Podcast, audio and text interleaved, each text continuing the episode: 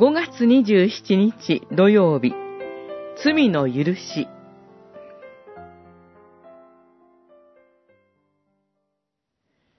私は、なんと惨めな人間なのでしょう。死に定められたこの体から、誰が私を救ってくれるでしょうか私たちの主、イエス・キリストを通して、神に感謝いたします。ローマの信徒への手紙、7章、24節、25節。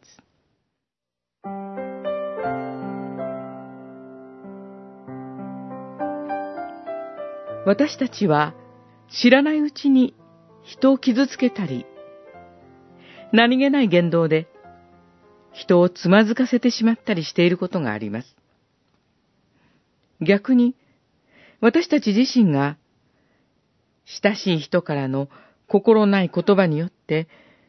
立ち上がることができないような痛手を被ることもあります。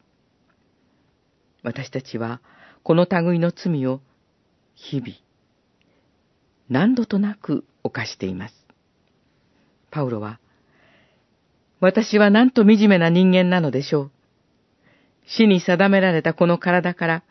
誰が私を救ってくれるでしょうか短足していますが、私たち自身の嘆きでもあります。人生とは罪との戦いです。私たちは頭では主の御心にかなった道を歩みたいと思っていても、誰一人、自らの力や努力では、この悲惨な現実から抜け出すことはできないのです。しかし、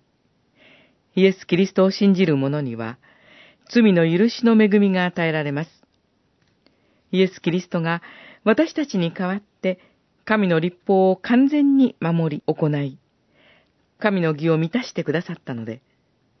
神は私たちを、あたかも罪を犯したことがなかったかのようにみなしてくださいます。それゆえに、救われた私たちは、お互いに主にあって、罪許された者として愛し合うことができるのです。